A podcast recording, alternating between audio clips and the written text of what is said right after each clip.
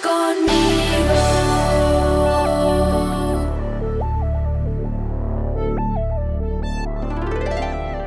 El cofre de Dios llega a Jerusalén.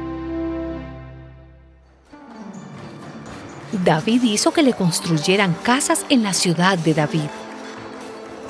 Y preparó también un lugar para el arca de Dios en una tienda de campaña que levantó.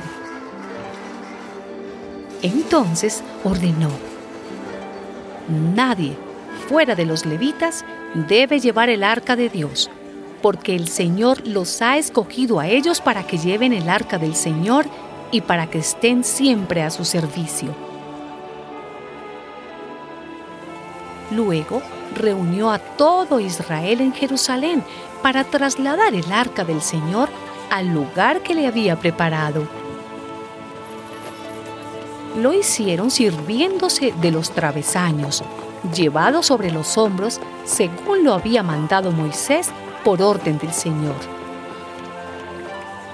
También ordenó David a los jefes de los levitas que de entre los de su tribu nombraran cantores que fueran con instrumentos musicales, salterios, arpas y platillos, y los tocaran con entusiasmo en señal de alegría. David iba vestido con un manto de lino fino.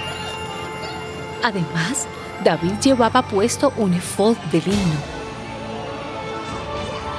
Todo Israel llevaba así el arca de la alianza del Señor, entre gritos de alegría y el sonido de cuernos de carnero, trompetas y platillos, y la música de salterios y arpas. Cuando el arca de la alianza del Señor llegó a la ciudad de David, Mical, la hija de Saúl, se asomó a la ventana y al ver al rey David bailando alegremente, sintió un profundo desprecio por él. El arca de Dios fue llevada y puesta dentro de una tienda de campaña que David había levantado con ese propósito.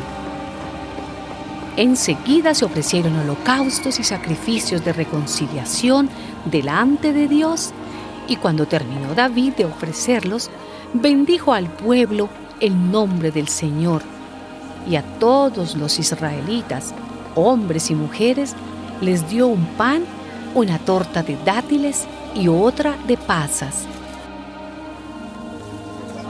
David nombró entre los levitas a los que habían de servir delante del arca del Señor, para que se encargaran de celebrar, dar gracias y alabar al Señor, Dios de Israel.